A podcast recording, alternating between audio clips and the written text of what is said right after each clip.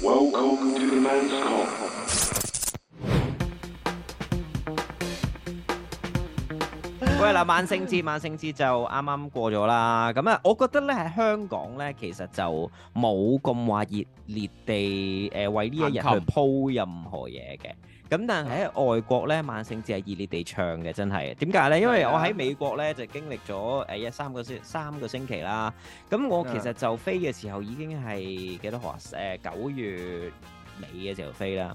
咁九月尾距離三十一號仲有成個月時間呢，我係落地去到任何地方都係佈滿萬聖節氣氛嘅。即即係點啊？係㗎啦，你你見到周地都南瓜係嘛？我直情見到啦，大家都知美國嗰啲屋咧咪 house 嘅，佢咪出面有個係花園嘅，直情嗯係插滿墓碑咯。我話哇呢單嘢真係邪門啊！即係你喺香港有一個屋企其實插滿係墓真嘅碑，你會好其實係真嘅。誒、我唔知 啊，可能嗰啲墓碑真係擺得太耐啦，因為佢上面又有誒、蜘蛛網啊， 有成，但係你嗰個 X file 嚟嗰位，嗰單嘢應該唔關 UFO 事 咯。你真係亂嚟嘅呢啲配樂，呢啲呢 BGM 可唔可以可唔可以整第二啲咪啊應該要喂揾但係但我我導知演都係啊一個謎。呢啲我都想係一個話謎呢嚟嘅係啊，我想話嗰啲誒南瓜咧，其實咧你有啲地方咧，可能佢真係誒上年報到而家，或者係根本呢十幾廿廿年嚟都未拎走過嗰啲南瓜，可能嗰啲會變南瓜壞嘅咩？啲南瓜係得個殼嘅啫嘛，啲南瓜。係啊，但係都唔會變壞嘅咩？誒啲南瓜得個唔知殼嘅啫咩？佢挖挑晒晒你啲㗎肉出嚟嘅。哦，唔係唔挑晒係，㗎哦，sorry，我腦海入邊，因為咧，點解我咁講咧？因為喺誒、外國嘅超市咧，大部分咧門口都有南瓜賣嘅，係喎㗎。哦，係係係。同埋啲南瓜真係好大個，我第一次見到真係咁大個南瓜，我你自己都佢到幾打咗大個先？你見到大過一個足球，唔係，sorry，大過一個籃球咯，籃球再大啲咯。咁其實好細啫喎，我見嗰啲誒真係大嘅南瓜咧，係大到好似半架車咁大嘅喎。咁我輸咯。係 啊，真係嘅。好合理啊真係堅大，真係堅見過半架車咁大嘅南瓜喎， 我不真過係唔冇多見嘅，過為數唔多，為數唔多。唔係，我但諗係我真係有見過誒有一間超市最大係車轆咁大咯，啊，係但啊，係個佢轆大腳咁板大咩係咩咩車先？ 我都估到你講呢咩車啲啊，先激到戰車嗰啲轆啊，哇，好大個 喎，唔係一個勁私少家少車，一 BB 個車私一個私家車咁樣嘅轆咯。係啊，咁但係都我都覺 OK 嘅，我覺得係幾有氣氛嘅，即係嗱，我去超市一個誒成、行都係專賣萬聖節嘢啦，同埋咧，當你去到嘅時候，你會諗啊，原來萬聖節真係有咁多嘢咩？又真係有咁多嘢喎！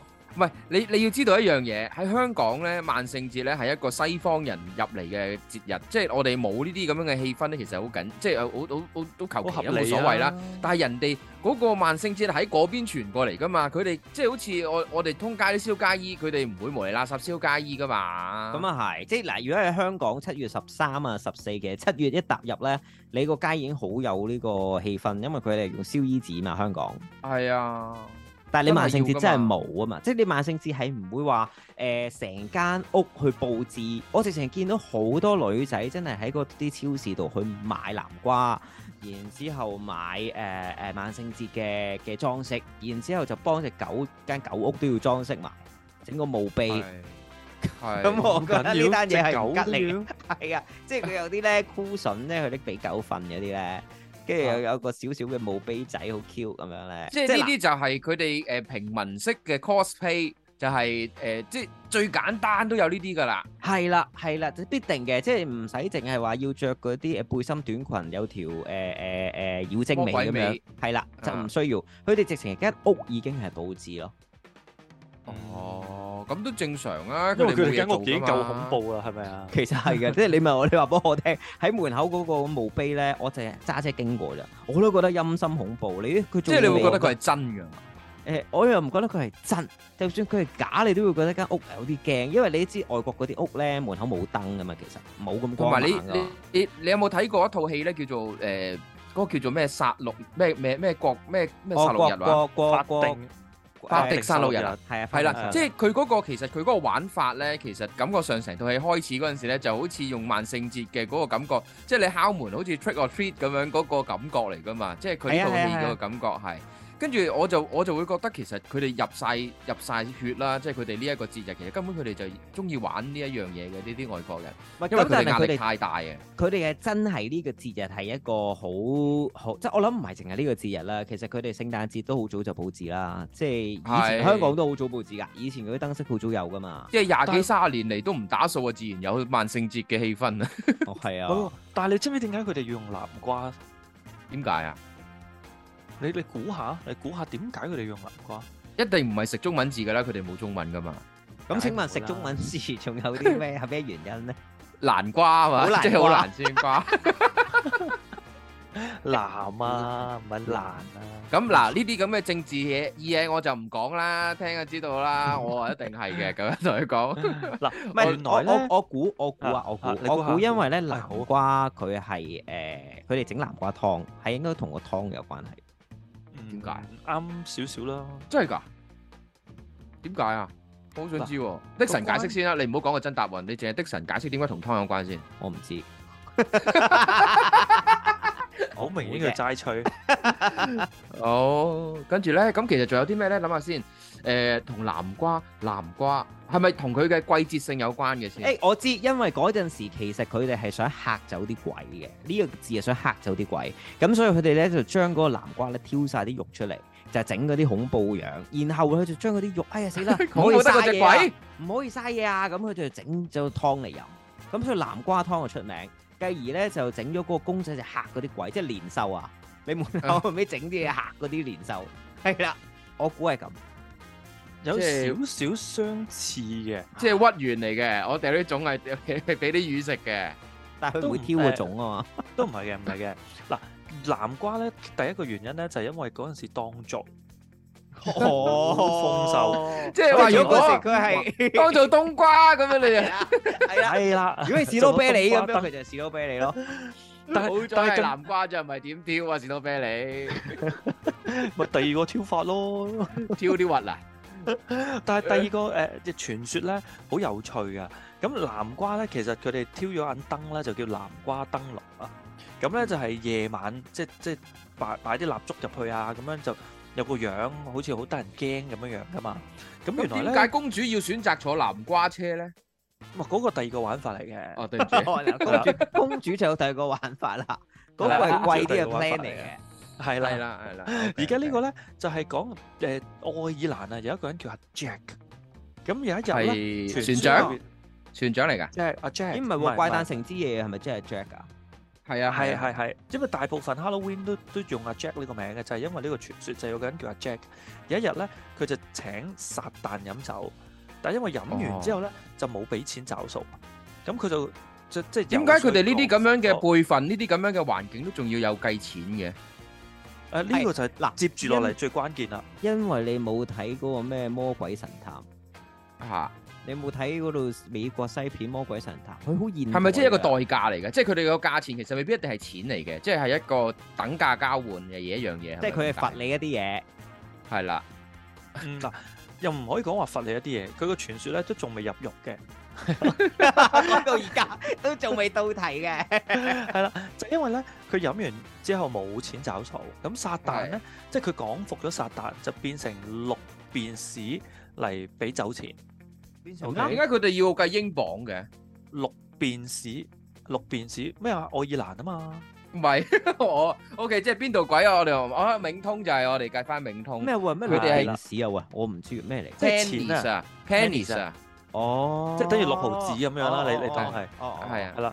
咁然之後咧，誒最有趣嘅地方就係阿 Jack 咧就冇攞嚟找數，反而咧就攞一條銀紙咧就擲住咗撒旦，咁佢就出唔到嚟啦。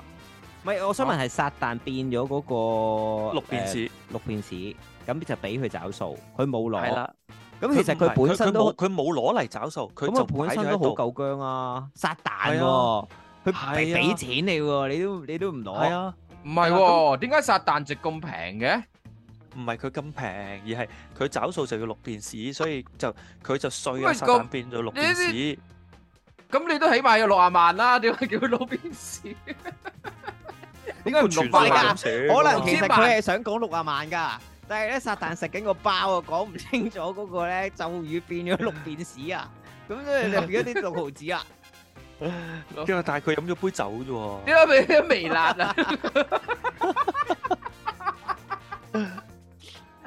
唉，咁跌咗故微事繼辣續，故事繼係續，啦，故事咁繼就續。係就係呢一下嘅動作咧，就扎住一扎撒旦。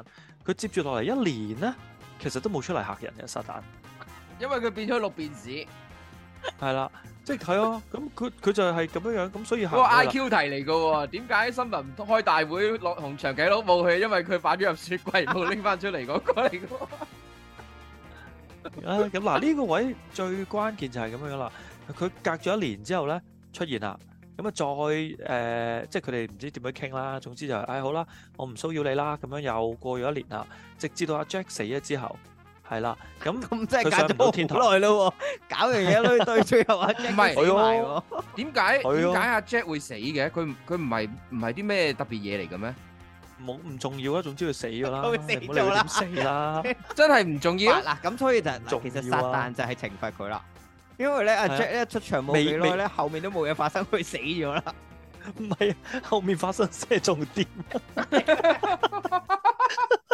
即係阿 Jack 點死咗樣之啊後？發唔生係咪嘅住先？我開始有啲遠啦。呢件事呢一嚿嘢係講咩嘅話？ 佢話呢個係呃南瓜嘅由來啊。啊，講萬聖節嘅傳說，萬聖節嘅傳說萬聖節嘅傳說。係哦啦，好好好咁咁就係佢死咗，天堂唔收佢，因為咧佢好佢好孤寒啦。咁啊，撒旦唔係地獄又唔收佢，就係因為佢曾經咧玩過撒旦，咁佢就無家可歸，咁咧就攞咗個蘿蔔，然之後咧就整一啲燈籠咁嘅東西嚟照條路，就揾個地方嚟休息。OK，咁咧久而久之，大家就將呢個蘿蔔攞住蘿蔔呢樣嘢咧，就用南瓜去代替。咁點解唔攞蘿蔔啊？咪就係因為後來南瓜當造咯，去咗美國之後，唔係 啊，街都係南瓜。可能蘿蔔又唔好揸咧，即係佢一碌碌夠大咁啊啊嘛，係即係你咁樣揸咗佢就遮個光啊。同埋南瓜大過蘿蔔好多啊！你要挑但係蘿蔔透光啲喎。唔係喎，蘿蔔挑少啲喎，蘿誒誒南瓜挑得多啲喎。唔係啊，高啲你喎冇睇過西方嗰啲蘿蔔啊？蘿蔔係好大個，好似羊咁樣圓形。咦喂，我今次去真係冇見到蘿蔔喎。因為哦美國冇而啊家當造咯，唔係 而家當造哦咯。哦，哦，咁真係嘅。如果佢真係當做係條蕉，咁佢哋就真係冇用啦。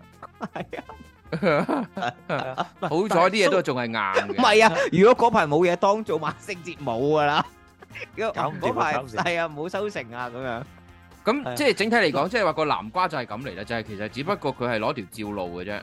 但係係但啊係有咩咁以嚇前人咧？以前就係白蘿蔔嘅，去到咧誒歐洲啲人咧移民去到美國啊，咁就發現美國太多南瓜啦，於是咧就攞南瓜嚟代替。因為但係蘿蔔係香係唔係係中式嘅喎，蘿蔔係中式祭祀都白要需蘿蔔要係。唔係白唔係啊蘿蔔我白蘿蔔誒西方都有白蘿蔔嘅，佢嗰啲蘿蔔咧係圓形啲嘅，好大個圓形啲嘅，都挑到同南瓜差唔多嘅。不過咧，我覺得就難啲點着啦，因為佢水分會較高。哦都都可能係啦，但係更加關鍵咧就係因為誒南瓜咧， 突然間變咗好佢裏正 邊正經嘅呢個呢個議題，嗯佢嗰啲核咧，好似嘔嘔嘔一劈嘢出嚟咁樣樣啊！係啊，再加埋夜媽媽佢嗰個橙色透光嗰種感覺咧，你丟得核突咧，其實都幾恐怖 㗎。其實係要雕得核突。整體嚟講，如果雕靚啲嘅話咧，就變咗公主搭嘅南瓜車啦。所以咧公主得一 個啦。你如果公主好多個咧，丟唔到啦。仲要話俾你其聽，他公主冇車，我最話俾你聽最嗰嗰架南瓜車啊！就係我平時講嗰啲半半嚿好大個嘅南瓜先可以有架車出嚟噶嘛，如果佢龍個公主咪好細粒，係啊，同埋最重要係咩咧？佢係南瓜做，所以好易爛啊！公主十二點前要翻屋企啊！如果唔因為係坐擺下得咗耐，擺得耐攰冇咗啊。同埋錯啦同埋你呢個要記南住瓜車係要揾只老鼠嚟揸車嘅，好難搞啊呢件事。嗯係咩？係老鼠嚟揸車嘅咩？咩唔啊係？佢 B 咗十二點變咗老鼠嘛，個司機唔係隻老鼠變咗隻馬嘅咩？ 係我？哋講呢一個古仔都有排講啊！ 究竟嘅南瓜車佢側邊嘅配套究竟係乜嘢？即係你係隻老，我成頭頭到尾我都係覺得嗰架公主嗰架南瓜車咧揸車嗰個直情係老鼠嚟嘅，即係我冇見過佢變任何嘢，因為嗰隻老鼠就係揸車個車夫嚟㗎。你哋睇嘅係乜嘢啊？馬夫咯，我睇嗰個係，即係即係佢係要刷馬嘅嗰、個老鼠係，好似佢冇刷過馬喎，好似只馬。嗰隻南瓜車自己喐㗎。但我印象中只老鼠唔係變咗做只馬嘅咩？乜嗱，嘢我哋呢變個做馬時候就要請阿 Tacky 出嚟講呢個曼德拉效 應。原來我哋三個都經歷緊唔同嘅時空， 聽緊唔同嘅南瓜故事。咩啊？佢都變到出嚟啦，個南瓜車仲使乜要馬去拉啊？佢自己馬嚟開㗎噶馬嘛，拉，馬啊嚟拉梗唔係，啦，有馬嚟拉㗎，真係馬嚟拉㗎。馬嚟拉。我哋都仲未講到入戲肉，我哋轉頭翻嚟講翻入個戲肉。講起啦，我真係嗰次同阿 Cherry 一齊喺泰國咧，有個親身嘅靈異經歷。國應該好勁噶變製嘅嘢你都知啦，喂，佢自己撻着我知啊嘛。冇錯哇！嗰、個風筒係咔咔咔好大力推先會着嗰啲嚟嘅，嗯跟住佢着咗喎。有經驗所談呢，絕對絕對唔可以掹插數。如果唔係你仲驚，掹咗插數你走咗翻去佢再響嘅話，你肯定冇任何物理嘅嘢可以解釋到㗎嘛係，所以點樣呢？我掹個插數。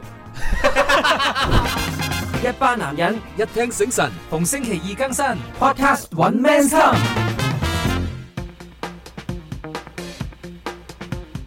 嗱，頭先咧就講灰姑娘啦，其實你知唔知灰姑娘啦？以我串我咧，有好多好多個版 本嘅。 即係佢唔係灰色嘅，你灰姑娘，你最記得嘅一樣物件或者一樣動物係乜嘢啊？老鼠啊，倉鼠啊，老鼠。點解你唔唔係老會鼠記？你唔會記起佢阿佢媽嗰。對玻璃鞋嘅？哦嗰對水晶佢嗰鞋對波你啊， 因為佢名字太密實啦，所以我咩啊？冇你頭乜先問我話記起咩動物啊嘛？記得佢對玻璃鞋咩物件啊，或者因為咩佢動物唔啊？係因為灰姑娘對玻璃鞋成日收埋喺個裙入邊，所以我真係記唔到。所以唔係佢因個為佢對玻玻璃鞋跌咗，璃鞋只出咗一次。跌咗啊嘛。佢但係你跌咗知唔一邊啊！啊？但係你知唔知原玻來璃鞋以前咧唔係玻璃鞋㗎？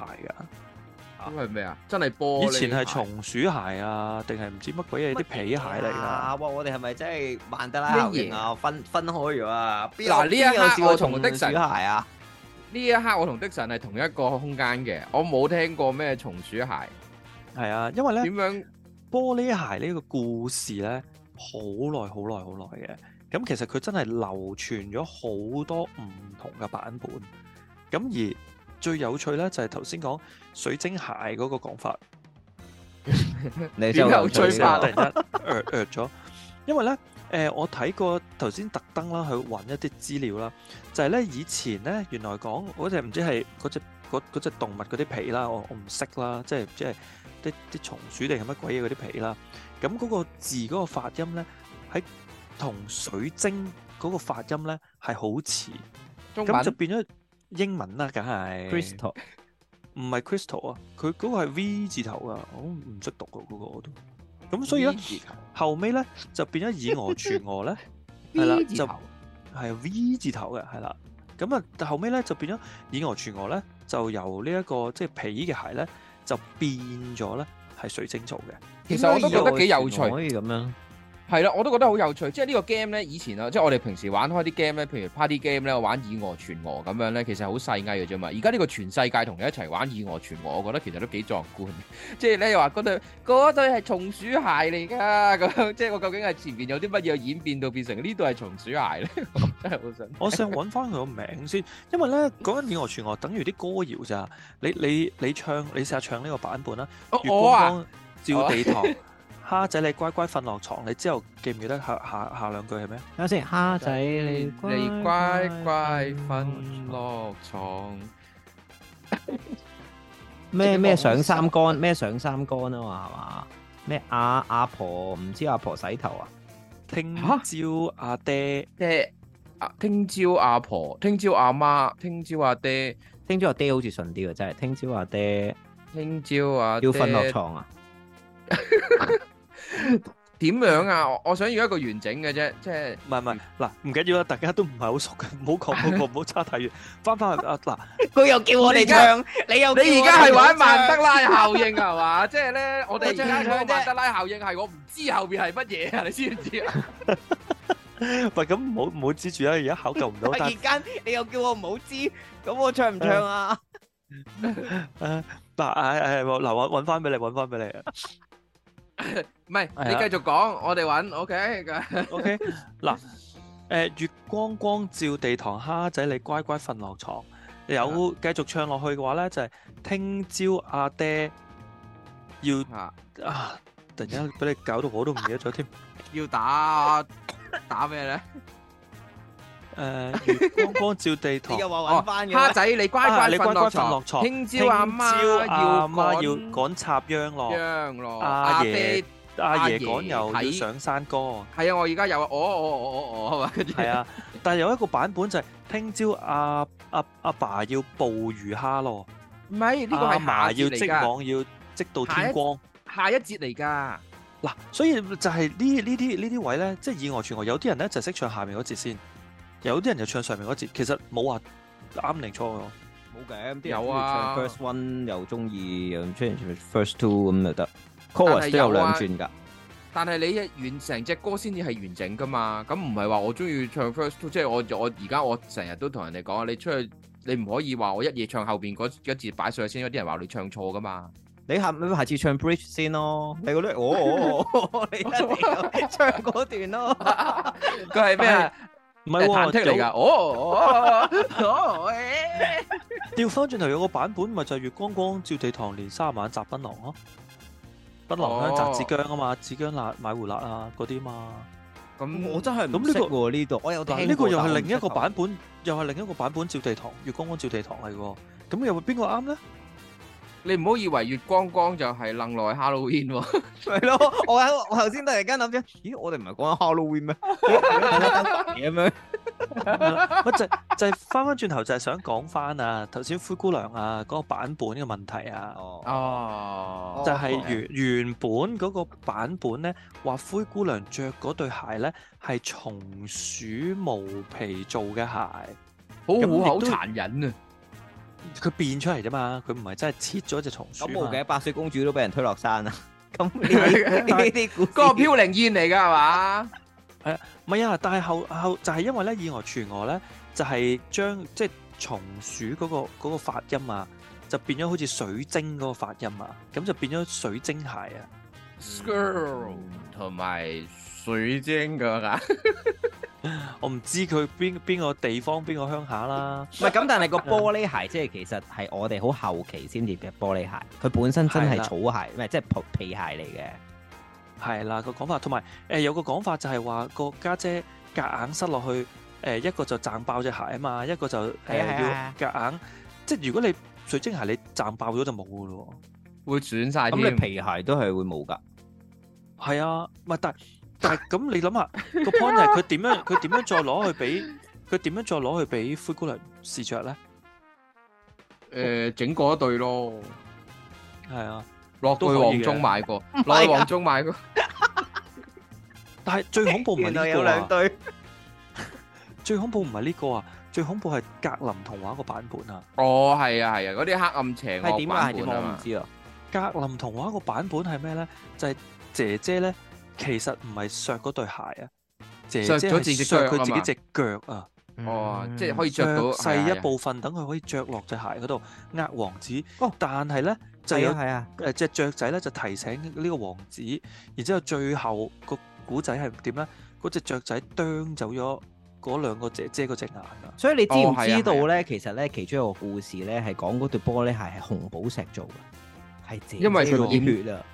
染 紅咗，哇，都好恐怖喎。係係啊啊，咁但係同萬聖節呢個灰姑娘，我哋扯得太遠啦。不如我哋咁都唔係講喎，返喂！如果你咁樣講咧，我又覺得萬聖節咧，如果你下年想搞新意思咧，即係唔扮灰姑娘係 O K 喎，即係你扮翻最 original 嗰個係着皮其實實你將你將頭先嗰個誒黑暗黑版嘅所有格林童話，即係佢即係嗰個嗰嗰一紮咧，全部你當係 cosplay 咁樣做着翻嗰度嗰啲衫啊，即係嗰啲古仔啊、典故咁樣去做嘅話，其實你都幾恐怖嘅。其實佢你嗰度着有翻好好多華麗，然之後你着對超細 size 唔啱腳嘅鞋，咪可以 cover 翻，即係咩誒，即係 cosplay 翻灰姑娘咯。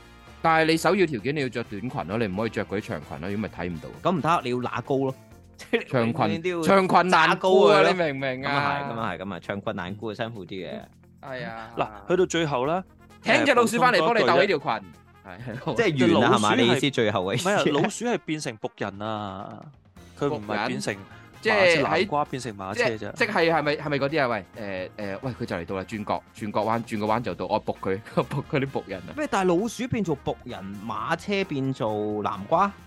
買南瓜變做馬車，但佢嗰個唔係南瓜車嚟嘅咩？南瓜變做馬車？唔知喎，即係我揾到啲講法啊係。啊鍾意你呢個，我唔知啊點知啊？我知唔知啫？我又唔係個王子，就算係王子嗱，你知唔知道我成個故事王子都係冇見過架南瓜車嘅喂，我揾到啦，V 你 A 見面都冇人嚟啊，啊！同 V- 鼠無皮啊 哦，人哋話 VAR，我而家要去睇 VAR 畫個電，V 視 A 出嚟，我要 R 哦睇就係個 VAR。松鼠，松鼠無皮啊，然之後咧，佢佢呢個發音咧就係同玻璃嗰個 V E R R E 個發音係極度相似啊，E VAR 呢個玻璃係邊一個 VAR 文邊一個文嘅玻璃啊？定係我真係唔識英文啊？點讀啊？Vora，C A R R E 啊？係啊，V 嗱 V E R R E 呢個咧 V-E-R-R-E？點解我會 search 到？點解我會 search 到 Eden Ring 嘅？喂， Eden Ring 可能都係嗰個世喂，代，哦唔係喎，可能都有係喺入邊嘅喎，真係喎。一九六幾年㗎呢個呢個呢個意外出外出現嘅係查啊字，係。即係你而家玩誒《刺客哦教條》入邊有雷神同埋佢嘅細佬喎，係咪啊？我試下，我試下播嚟聽下先。係咩？係佢嗰首嗰首童謠啊？係播咩先？你啡唔係，我諗住播嗰個喂，子龍你係播嗰啲字。播自己唱哦嗰我知啦啲歌俾唔你係唔係咧。，誒荷蘭文啊，荷蘭文啊，哦哦，Holland 哦 Man，係啊，所以就有一個咁嘅演繹出現嘅啦。唔係咁嗱哦，但即係係我哋而家就係講話萬聖節啦。萬聖節咧嚟嘅 cosplay 咧，都係一個幾好，即係香港啦，幾好想像力嘅一件事嚟嘅。因為好多時其實一年前你就要 planning 嘅啦嘛。通常係咧咩啊搞嗰年咧，你都會好失敗，你覺得自己 cos 得唔夠靚，你會諗定下一年點樣 cos 好啲。咁到你下年覺得好靚，你又要諗再下一年點樣唔好輸俾前一年嘅自己。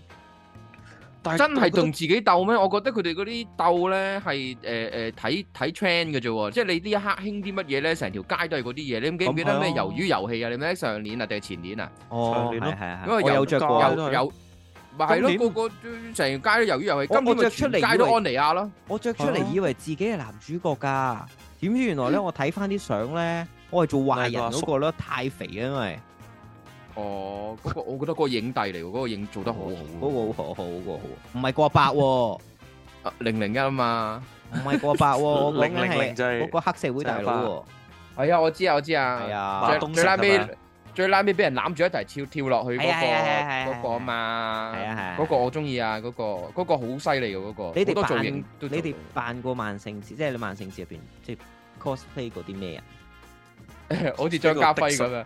喂，唔係啊，我同你講啊，頭先你講話你萬聖節有冇扮萬聖節？我就係萬聖 節，萬聖節就係我咁樣， 啊，我係我就係天幕，天幕就 係就我。係我，即係我咪仲勁，我扮萬聖節唔咁係樣喎，。喂！我最近聽咗一個喎，啊啊啊啊啊啊，嗰個嗰個 YouTube 你而家係咩試咧緊歌啊？你試緊啫？ 啊啊啊啊啊！哦哦哦唔哦，係啊，佢講啊，總言之佢問嗰個人啊，唔讓座啊，唔讓關愛座俾佢啊，跟住俾佢攞身份證睇啊，睇啊，完吳之後鎮宇。係啊，即係睇誒另外有人 cover 翻呢件事啦，然之後嗯咧就攞身份證睇啊，話啊你你誒十二十二月三十咩咩咩誒你咩座？我我係獅子座啊咁樣，佢話嗯我我關愛座。我係關愛座啊， 所以我注定坐關愛座啊， 好啦，呢個好難啊，關愛座。唔係咁，但即係係你係萬聖節嗯，你係扮過咩啊？我冇扮過嘢啊哦，。你冇 cosplay 過㗎？唔係，我有 cosplay 過嘅，我有 cosplay 過以前做嘅嗰啲誒，即係其實唔係唔係話 cosplay 嘅，即係其實着翻嗰件衫咯，我係冇化妝冇剩嘅，即係着嗰啲咁衫即其係你實 cosplay 過咩啫？即係誒、呃譬如我唔係去，即係譬如我當我去一啲主題樂園嗰啲啦，即係譬如去嗰啲誒。咁你着誒佢環咩衫環啫球？片場 Harry Potter 嗰啲咯，你其實買喺度買嘅啫嘛，嗰件袍啊嗰啲嘢。哦，我啊有一年扮過第五人格，第五人搞你扮邊一個啊？你扮追人嗰個啊，定係着係誒？我扮嗰個誒着白色衫咧，戴草帽，然之後揸住個箧嗰個修理員啊。哦，係啊，但啊我嗰年咧慘，我買我同阿 Cherry 買晒衫扮㗎啦，但係我嗰年唔舒服，咁啊諗住下年着着出去，我下年再有事就出唔到去，着嗰套衫咧都冇出過街玩，但我屋企拍咗片，但係咧嗰年咧，我覺得自己扮得好好似喎，因為咧嗰誒一我晚第我五我就係格見到有好多我哋以前有好多朋友咧，即係譬如啊，好似阿 Wallace 咁樣咧，佢都啊扮過小丑咯。佢之前咪影過一輯相，係哦，係係係係啊，佢咪着即係着講到 Batman 嗰個 Joker 啊嘛。係係啊係啊係啊係啊，佢都扮得幾似嘅，不過係個高度就爭啲 咯。唔係咁呢個冇得搞，冇得搞。唔係因為你電影你睇唔到嗰人幾高， 咁你睇 Wallace 你都估唔到。冇得衰啊！兜啊引呢個。人哋講嘅，我冇冇 啊！係啊，冇總之得就鬥係有咯，即係我覺得佢扮得好神似嘅，即係佢嗰啲奸奸詐詐嗰啲樣咧，都同個本人都幾高似度嘅咧嗰啲。喂，你有冇諗過扮阿拿堅啊？我我冇啊！ 我其實我我成日都係咁講嘅，我我中意嗰啲嘢咧，我係唔想自己去變，即係扮到係嗰個樣出嚟嘅，因為我我我驚我我玷污咗呢件事啊，玷污咗呢個咁可唔嘢，可以扮即係老而嚟堅但係咧？冇唔使噶啦，我過多幾年我就真係老而彌堅噶啦，話你咧。喎，但係冇喎，你而家個名都叫阿拿堅，你已經玷污咗啦。喂，你唔可以咁講噶喎！嗱，呢啲叫做嗱名咧，就係人哋人哋叫我嘅，係你玷污佢啫，我唔會叫我自己個名嘅，係咪先？所以我話俾你聽，我叫咩？我叫章魚嘅啫，我唔會講呢個名，呢個名係藏喺我度。你有冇諗過我係令到收個海嗰啲章魚都有污染啦？唔會，因為我唔係我唔係中意佢哋嘅，但係我就係想講一樣嘢，我咧將我係我係極極級收藏品咧，我係將呢個名收喺我嘅身份證嗰度嘅，你明唔明啊？我係唔會講我個名嘅，通常都。你真係呢原來由細到大已經唔係 cosplay 嘅咯喎，咁即係心底裏邊喺心底你裏見邊唔見到 cosplay 啊。？你見唔見到啊？你要衫又着 Star Wars 咁樣，你都已經係 cosplay 嘅咯係啊，然之後咧咁就咪呢個時候 cosplay 咗啦呢個時候就出咗個金句啊！又俾我知啊！ 攞支槍黐住你頭，又俾我知啊！你話喎。你錯正啊 cosplay 過啊我最憎人哋攞支槍指住我個頭，呢個都係 cosplay 嚟㗎，我成日都 cosplay 㗎啦。我哋我我配咁多卡通片嗰啲唔係 cosplay à? 啊，我根嗰本啲由唔頭到係尾我啊，嗰啲叫配音啊！咪 cosplay 咯，你唔睇唔到我樣啫嘛，你點知我着咩衫 啊？喂，但係我又真係試過 cosplay 喎，但係唔係好似 Halloween 嘅日子出現嘅，我唔嗰陣時係係唔係講房嗰啲啊嘛，唔係講 唔你係自己唔係唔睡係房唔嗰係啲房嗰 cosplay 啊啲嘛，唔係房嗰啲，哦我嗰陣時着過翻電台㗎，我着過翻電台係咩㗎你着咩係翻啊年代啊？誒咪 Bleach 咯，死神嗰套死打哦，哦裝，係嗱，你呢個少少可以講俾啲聽眾聽，因為話説咧，誒嗰陣時喺動漫節咧，子龍買咗把誒飄零嗰把刀翻，係啊，咁咧係繼嗰把而咧係斬就拍刀啊，係真嘅，即係真係仿真度好高嘅，係未木未開封嘅啫。哦，唔係木木嗰把嗰把嗱嗱，先先先講咧，就係誒誒，總之佢買咗嗰把刀翻嚟啦，OK。買咗把刀翻嚟，其實咧好多隔離位嘅同事咧都好羨慕嘅，即係成日哇攞佢碌嘢出嚟玩，即係攞佢支棍、支劍出嚟玩啊個咁個樣都所以我絕對玩唔會將我啲收藏品嗰啲一碌碌嗰啲攞出嚟㗎，因為會俾人冇㗎。你話你聽，嗱，跟住佢咧就知攝咗喺佢個位隔離，咁啊就啊個個行過都攞出嚟摸下，開會啊攞出嚟撩下咁樣啦。咁 話説有一次咧，我又唔知同啊誒另外一個同事，我唔記得咗係邊個啦。咁跟住總之揸住把刀咧，佢又攞壘球棍，我就攞佢把刀，就互劈互劈互劈。係 係賓仔咯，仲有係邊個賓仔嚟嘅咩？係定啊，係定係梁佢學熙會嚟㗎成日啊？係啊係啊係啊，好似賓賓仔仔真係嚟賓仔嚟嘅。㗎。咁我就即係擋啦、隔啦、又剩啦咁樣，最後咧揼到佢把刀咧爛晒，咁啊嗰啲木咧崩晒崩晒口喎。咁好似之後好點似樣而咧家咧誒誒嗰個叫咩誒《鬼滅之刃》嗰只豬啊， 係啊嗰隻野豬嗰把刀咁樣樣係啊，啊，咁咁咪咪好好咯，咯，插翻一刀，兩尾，唔係最後我都插翻我個劍鞘擺翻去個位度咯。 即係最衰係呢扮啲啊！一拉翻出嚟，咦？點解崩晒嘅咁 啊？係啦，咁我我哋就係即係攞佢嗰啲 cosplay 嗰啲劍就係咁樣玩。嗰陣時好興噶嘛，即係誒除傾咗咩誒先？傾 cosplay 啊劍，即係除咗呢啲劍啊，即係呢啲所謂 cosplay 嘅道具啊，誒就係呢類型嘅衫咧，都係嗰陣時開始慢慢慢慢流行咧，就係直頭你淘寶有得訂啦，但係嗰陣時淘寶未 hit 嘅。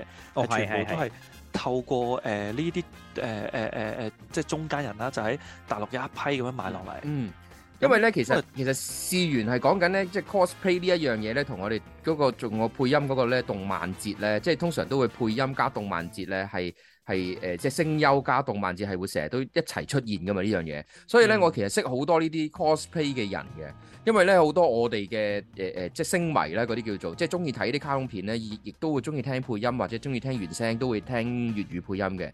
咁嗰啲咧其實都係 cosplayer 嚟嘅，即係全部都好多呢一類型嘅嘢，所以我圍圍繞住我側邊好多呢啲人嘅，所以好我我都好叫做咩咧，叫做好認識呢一啲人佢哋嘅諗法同埋佢哋點樣去做呢一啲生意啊，或者其實買啲衫。其實咁你點解你近唔 cosplay 咧？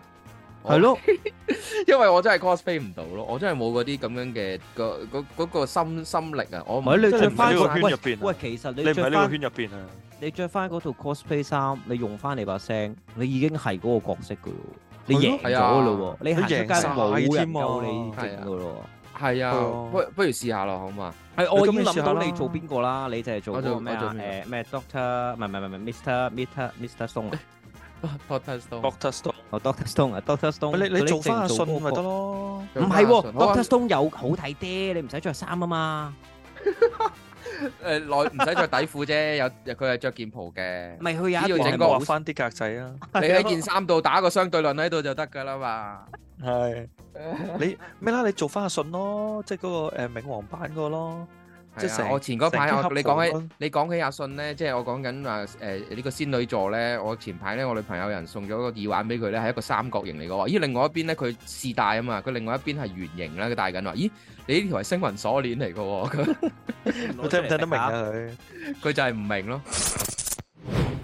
喺我二零零八年嘅時候已經出現咗曼德拉效應喺我嘅自己嗰個意識裏面。當其時咧，我就去咗個 Adidas 嘅 party 啦。咁我就去到嗰個 party 嘅時候咧，我就見到好大嘅 logo 啦。我仲同個朋友講個 PR 咁啱喺度，我話：咦，你哋 Adidas 而家改頭換面改咗名啊？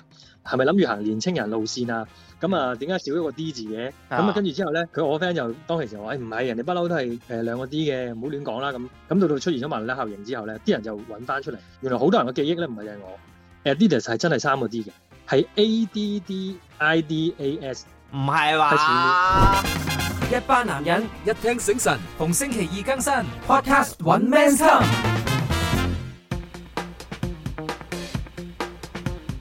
你頭先就問我啦，即係我 cosplay 啲乜嘢，cosplay 啲乜嘢，可能我就會變成一個香港版本嘅主，即係直情係真真正正嘅嗰個角色角啊。色啊。咁但係係啊，咁但係你哋咧，你哋你哋你哋其實我扮唔到，鍾意我都冇配音。 唔係啊，唔係唔係一定要嘅動漫噶嘛，cosplay 即係你而家講嗱，緊動物我又扮唔即係到，佢動漫我又佢怕扮唔到醜。萬聖節萬聖 節 cosplay，你有冇啲乜嘢神牛鬼蛇神？你哋係好想去扮嘅咧？豬啊咯，子龍，喂你喂想扮咩豬你啊 扮？Peppa Pig 咯，整好多隻眼咯，黐好多隻眼，我永遠都想係扮側面咯。 B B 豬， B B，喂喂，嗱，我覺得我去過咁多年嘅誒萬聖節啦，即係有出戰過去嗰啲誒 party 又好啊，或者出去街上 面睇都好啦。我係有一年有一個 cosplay，我覺得佢扮得好似，我有興趣想扮，佢扮僵屍，一男一女情侶，但係佢哋嗰套僵屍衫應該係好貴嘅。我估係即係唔好又即係唔係話天價 咪千幾蚊啦，但我諗都唔會好差好遠嘅，可能都幾出嚿自水於嘅需要。出自於唐朝嘅 一個官員，我哋買翻啲歷史文物翻到嚟係。啦，清朝好而嗰啦，條 唐嗰條朝真難 揾。唔係唐朝好易嘅啫，你知唔知道？其實整體嚟講咧，同頭先你講嗰個用 Doctor Stone 嗰個一樣嘅啫。點解咧？因為咧去到唐朝嚟到而家咧，都應該得翻塊布嘅啫，嗱咁啊好都睇啦。化咗啦如果真係咁樣，其實係好睇嘅。無論你睇男睇女都係好睇。但係嗱，我就係話係嗰套衫咧，點解我覺得好印象深刻咧？好靚，即係佢哋扮僵屍一隊，然之後佢哋嗰件事好靚。而我覺得哦，如果我 cosplay，我覺得呢個 OK 喎。你有冇睇嗰個 cosplay 咧嘅萬聖節 cosplay 係啡粉日本啡粉嗰個員工話唔知咩啊？誒、誒、有個 cosplay 擺咗喺啡粉嗰度，就係、一條一棚骷髏骨着咗件啡粉衫，就係話呢一個就係誒唔知咩幾一百年後定一千年後啊定幾多？做到係啊埋， 嘅係啊。做到化石灰， seven cosplay 啊嘛，就係嗰個 我冇棚骨喎，我冇睇過呢個喎。係啊唔係，但係嗱，我講 cosplay 我真係有個好想分享嘅，即係點點解會咁講咧？就係鏈鋸人，唔知你哋有冇睇過呢啊有套啊？我我有啊有啊，睇咗早睇咗排直頭真係有人咧 cosplay 鏈鋸人啦，咁誒嗱鏈鋸人你知佢啲手腳咪可以變嗰、個嗰、個電鋸係啊嘅，咁最勁就係個頭都可以變個電頭啊鋸噶嘛嘛。嗯，而嗰個 cosplayer 咧個頭嗰個電鋸咧係真係會轉㗎，咁勁，好誒 勁啊！係啊，但係真我我有呢睇個人過，咧。係我咩鏈咩鏈啊咩 鏈啊！我喺度諗緊，你試下拉鏈嗰度整個點鋸喺裏邊伸出嚟咯，但我呢個好唔 想知呢個唔得，呢個乜嘢唔 dead 得， air 我啊， 呢個唔得。好啦，跟住點樣咧？係咁啊點電鋸咁點咧？所以我就係覺得好 amazing 就係、哇！你諗下誒嗱扮扮鬼啊扮馬嗰啲咧就唔係好難啦、即係你你求其攞啲紙巾包住自己滴啲紅藥水都可以話係木乃伊啊咁樣樣啊嘛。但係你真係要好用心 去去扮嗯我嗰唔個、準你我想問下咁講。我想問下嗱，即係如果你我好用心咁去扮木乃伊，我都我都可以做得好靚㗎，亦都唔需攞幾根廁紙，我會攞啲柔順啲嘅 咯。人哋就係要黃啊！啲木乃伊嗰啲布唔係白雪雪㗎。我着住嗰嗰嗰卷紙巾行成日啊，嗰啲紙都黃晒啦，尤其是包住我個個 pat pat 嗰度嗰啲。咁所以我自己就覺得係好 amaze，同埋誒嗱，譬如今日僵屍呢啲又好 classic 啦。誒、even 大家可能見過好多嗰啲誒咩啊誒僵屍啊呢啲又係啦。但係你有冇發現咧，女孩子咧無論點 cos 都好咧，都係性感扮護士小步咯行先嘅。係啊，成身血嘅護士啊，唔係你然之後明唔啲衫明唔又明？爛融融啊。你你要諗下一樣嘢，cosplay 咧，其實佢係一個 draw attention 嘅一樣嘢嚟嘅。有啲乜嘢會嗱？我我識得幾個 cosplayer 咧，佢哋着嗰啲咧，永遠都唔會坦蕩蕩去露嘢出嚟嘅，因為咧點解啊？因為佢哋有兩批人嘅。你扮木乃伊啊？唔係啊，唔係，你聽我講先啦。呢個係佢哋嘅佢哋嘅諗法嚟嘅，就係呢：當我喺呢個 budget 上係有能力去做到好十足十好似嘅話，我係唔需要露任何嘢，我都會捉到人哋嚟影我相。咁變咗呢，個呢一批人呢，就永遠都唔會暴露嘅。就算佢哋係女仔，就算幾好幾好身形都好啦，佢哋都唔會行嗰條路線嘅。同但意啊係我我識即嗰係批誒係啊 cos 誒聖鬥士星矢嗰批咪係咯，哇！係啊佢哋真係做到好足嘅套可衫啊唔，可以同一批嘅？你哋識嗰啲？誒、有機會，因為都唔會話太過唔係好多批嘅咋係係啦，因為咧，我亦都亦都有一批咧，就係佢哋真係會每無時無刻做啲乜嘢，佢哋都因為佢哋 budget 所限，佢哋要 draw 人哋 attention 去影佢，所以咧佢哋少不免會着得暴露少少，所就以係真因係為得兩批。係啦，我就係我呢識兩嗰批批咧係係好肥膩好油啊！係咪資深我識批嗰係我我知你食我，我識嗰批你知唔知係咩？喂，你記唔記得啊，Dixon？我 哋嗰日咧喺嗰個誒九展嗰度見 到咧，嗰個其實你一路講，我腦海都泛起咗佢。啊，唔係啊，嗰個嗰個真定假㗎？我唔嗰個知真㗎，即係我哋又唔可以形容究竟係點樣，即係你總之過埋去試下啊嘛！係啊係啊，你過去督下咁樣。係我過咗啦，講唔到啦。本身我想講，我識嗰批一批係十字批，一批係一字批。唔係啊，都 OK 喎，我笑到啊呢個。哦我我想同你講啊，睇睇相啊，你要大批定細批？ 喂，但係另外一點咧，我好想講咧，就係頭先誒，即係大家都講緊係點樣 draw 人 attention 啊嘛。我自己咧，唔唔知係咪保守定係咩咧啊，我都唔係你冇啊嘛？太你接受就得話到咧。我冇 draw 人 attention。我 冇錯，我冇錯。 但係即係我唔係好接受得到而家個誒偽娘呢一個情況，嗱，你唔接受，但係我接受，點解咧？因為我覺得咧，誒、因為你始終試過你有扮係咪啊？唔係唔係唔係唔係，因為我覺得偽娘呢件事呢，我成日都覺得 cosplay 如果你有一個心態就係佢做出嚟嘅嘢，你有遐想，你要去去去去接觸嗰個人嘅。但係我永遠呢，當 cosplay 呢一樣嘢呢，係一個觀看性嘅一嚿嘢，所以其實佢偽唔偽娘都好啦，佢做得出嚟神嗯似或者係好嘅話，點解我係一個呃誒啊哎誒嗱調翻等轉你點解我唔可以扮我自己中意嘅角色呢？咁樣我覺得喂嗱其實係調翻轉頭，正常你話扮得神似嗰啲我 O K 喎，我就係覺得好多而家就係腳毛又唔剃，然之後啲鬚喂呢啲根唔又唔剃嗰啲，得。呢啲唔冇啦，做乜嘢啫？你係就做得足啲啦，即係咁你就唔係要講緊話偽良嘅問題啦，因為偽良有啲係真係做得好靚嘅，即係係又我做都見過嘅，係啦真，係即係你真係分唔到佢係啊係嘅男定係女。但係你而家講緊嗰啲咧，唔係偽唔偽良嘅問題，係佢連 cosplay 呢個專業都冇啊嘛，即係嗰啲，我覺得直係逆服癖 嚟嘅咋，濫用咗偽娘呢樣嘢。係啊，所以喂，哇！你你講起呢個嘢喺旺角，你有冇經過旺角見過有一個？我有覺得呢個係最犀利、最犀利嘅 cosplayer。呢個呢係 cosplay 李小龍咁樣嘅，即係佢誒係其實佢係個乞衣嚟嘅。佢佢唔係着黃色衫嗰只 cosplay 喎，佢個人呢係直情係扮演緊李小龍啊！我嗰陣時小學嗰陣時啊，中學小學啦唔記得咗，喺旺角信華後邊嗰條街行人隧道，咪喺荷里活嗰個位嗰個嗰度呢，咪有條行人隧道個口嗰度呢，咪有個路牌寫住唔記得咗邊條街唔記得咗。總之呢，佢嗰陣時呢，我我係。直情係兩眼發光嘅話，哇！佢係 cosplay 李小龍嘅動作啦，所有嘢，但係佢其實係乞衣嚟嘅喎，因為佢長頭髮啦，jack 落咗，但係佢好明顯唔剪頭髮，揦埋一住有積嗰啲嚟嘅，即係着住件衫係爛晒咧，總之係污糟邋遢㗎啦。跟住咧，知唔知佢做咗啲乜嘢令到我覺得佢係一個好勁嘅人咧？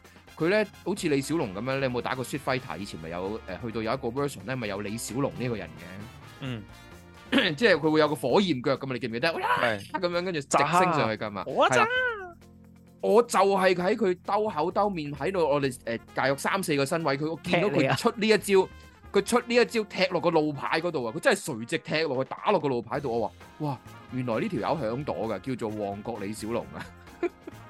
你幫呢個 係我啊見過最勁嘅 cosplay，真係入血㗎啦！呢、個人永遠都係咁，我覺得應該佢唔喺做，唔存在㗎啦。如果唔係，佢應該仲喺，仲我仲會見到。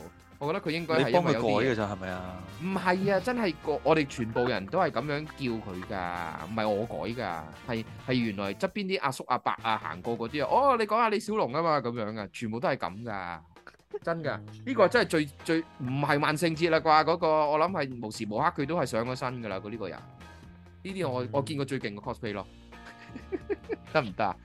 OK OK，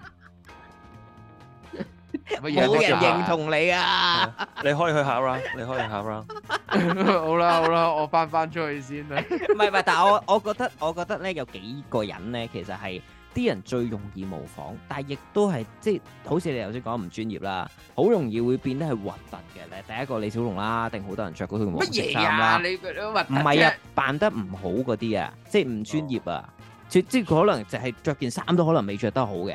咁但係佢就即係出去出去演啦。咁但係誒、呃我見過一個係我真係拍手掌，然後我覺得佢哋係真係好好睇嘅係咩咧？扮五星戰隊。哦，又或者 Power Rangers 嗰啲啊嘛。係啦，誒扮恐龍戰隊又有，啊扮五星戰隊都有咯。我扮見過扮誒、恐龍誒、五誒、恐龍戰隊好似係，即係總之五個顏色，五個鬼佬，四男加一個 女，然後就着但係佢哋晒嗰亞洲套人衫嚟，嘅，誒都係鬼佬咯。 即係佢外國啊，直情係直情係幾個外國人，然之後一齊 dress code，因為即係即係 dress up 咗嗰嗰嗰套衫就係、誒、恐龍戰隊啦。然之後就喺蘭桂坊街頭擺晒 pose 嘅，咁呢啲咪好睇咯。但係佢哋笠咗個頭罩嘅喎，你笠又咗知頭佢罩鬼㗎佬，。但係你唔好理佢，你唔好理佢，佢有重就要笠咗頭罩先好睇，佢中間有就笠咗頭罩渠道先好睇。你有冇睇過嗰個電飯煲啊？原來咧嗰啲人話熱，睇到咧係 Iron Man 紅色嗰個電飯煲咧打開個蓋咧，嗰啲人 key 自己個樣喺裏邊。我冇喎，冇睇過呢個。冇我都冇冇啊睇。有個紅色嘅電飯煲，我一陣 send 俾你睇。因為紅色嘅電飯煲咧，啲人話聯想係乜嘢咧？就係 Iron Man 咯。佢一打開個飯煲蓋咧，就自己 key 自己個頭喺個飯煲裏邊哦咧，吸翻埋個蓋，開翻個蓋就係 Iron Man 咯。哦，你話咩啊？你話咩啊？子唔龍？係啊，朱紅你話咩啊？我唔記得咗想講咩 啦已經。我有成功啱啱。我又成功就將你帶走咗啦。唔係啊，我想講一樣嘢係資訊性嘅嘢嚟㗎。原來日本咧唔可以 cosplay 周圍走嘅喺條街度，因為咧欸喂佢有版權啊。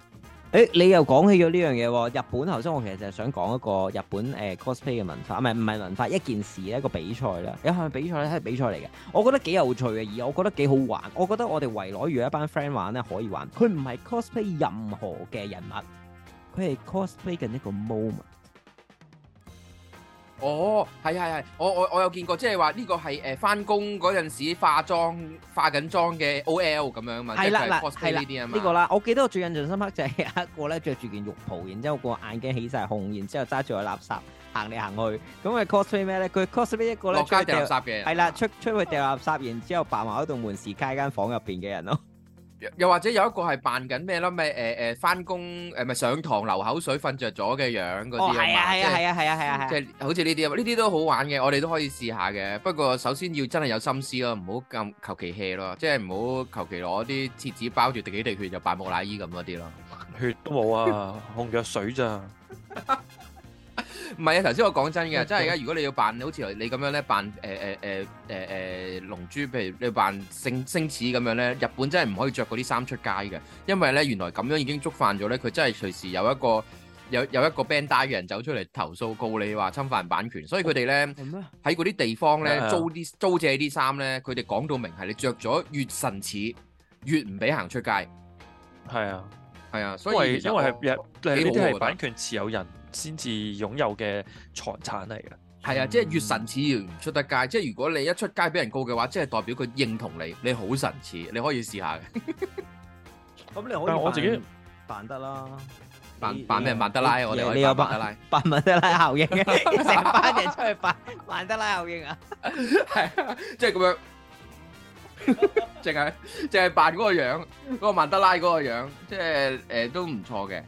但 係但係冇我版自己覺權㗎啊得，我自己覺得即係誒去到 Halloween 咧，其實呢十年十零年好呢嘢喎，子龍翻翻 Halloween 啊啦。關鍵嘅嘅位咧，都唔係扮嘢，而係大家想乘機就係滿足一下扮嘢嗰種心態 咯。即係其實扮咩唔子龍，係啊，我不嬲都扮開嘢，所以我冇乜點玩過咁即 Halloween 係。扮嘢啊哦， 子龍唔係即係你好彩嚇喺香唔好彩係香港出世，如果日本嘅話，你一定參加咗嗰個咩日本扮嘢大賽。佢 嘟嘟嘟嘟嘟，十四十四十四十四十 五啊！哇嗰啲 好睇喎，嗰啲仲勁過 cosplay 喎，超勁！嗰啲嗰啲咪 cosplay 咯，嗰啲都係 cosplay 嚟㗎。 都係嘅，都係啊。係啊有有我見過有一個就係、呃好接住話邀請下一個參賽者出場，然之後個人飆出嚟啦，就跌咗落個窿度。佢 cosplay 乜嘢咧？佢就 cosplay 一個高爾夫球， 佢自己衝出嚟跑，然之後跳咗落個窿度。唔係我我最我最犀利嗰個，我見過係我即係我覺得好睇嗰個咧，係嗰啲咩誒 3D 立體，即係打波、乒乓波啊，定係唔知乜嘢嗰啲咧，即係有唔同角度啊，喺度轉嚟轉去，我覺得嗰啲真係超勁喎！嗯哦一個黑幕、個黑嘅黑個黑諗色嘅法幕先，勁，係係啊，即係嗰個人個頭就係嗰個乒乓波，係咁喺度追住，係哦分我明啊我係睇今住嗰個人喺度暈。今年我問過啦，即係大家都話誒滑，即係唔可以萬聖節出去玩啦，要做嘢做嘢唔得閒啦。咁但係我諗下下年我哋有咩啊冇機會去？誒，我我而家真係要開開喺開咪嘅情況講啊，咩日新唔係話多嘢做啊，佢話我好憎唔中意多人。 係啊係啊係啊，佢話唔中意唔中意多人啊，所以唔萬聖節唔出去玩。嗱，睇唔係下年佢逼唔逼到佢？佢主要係話第二日係 working day，所以咧第二日就唔唔得咁係樣。但係佢即係第一個原因先係原因咯，我唔中意多人，係啊我唔中意人多啊。 同埋佢今年中意扮瘦啊嘛。唔係佢扮佢扮短頭髮，佢啱啱剪完頭髮啊嘛，佢話咩？佢話自己即係萬聖節扮咩扮瘦啊？佢自己影自己真面扮瘦，喂睇下下年啊有冇機會可以即係一齊出去玩萬聖節啦。咁但係我諗今年啊，而家十一月一號啦，即係我諗經過咗琴晚之後咧，大家都應該即係有諗下啊，究竟下年玩咩扮咩好咧？係啊，我聽日就飛啊。係喎，你你聽就日飛爽喎咯， 咁我啊下個禮拜呢見度啦，開心， 下個禮拜再見。拜拜。拜拜。 Welcome to the man's call.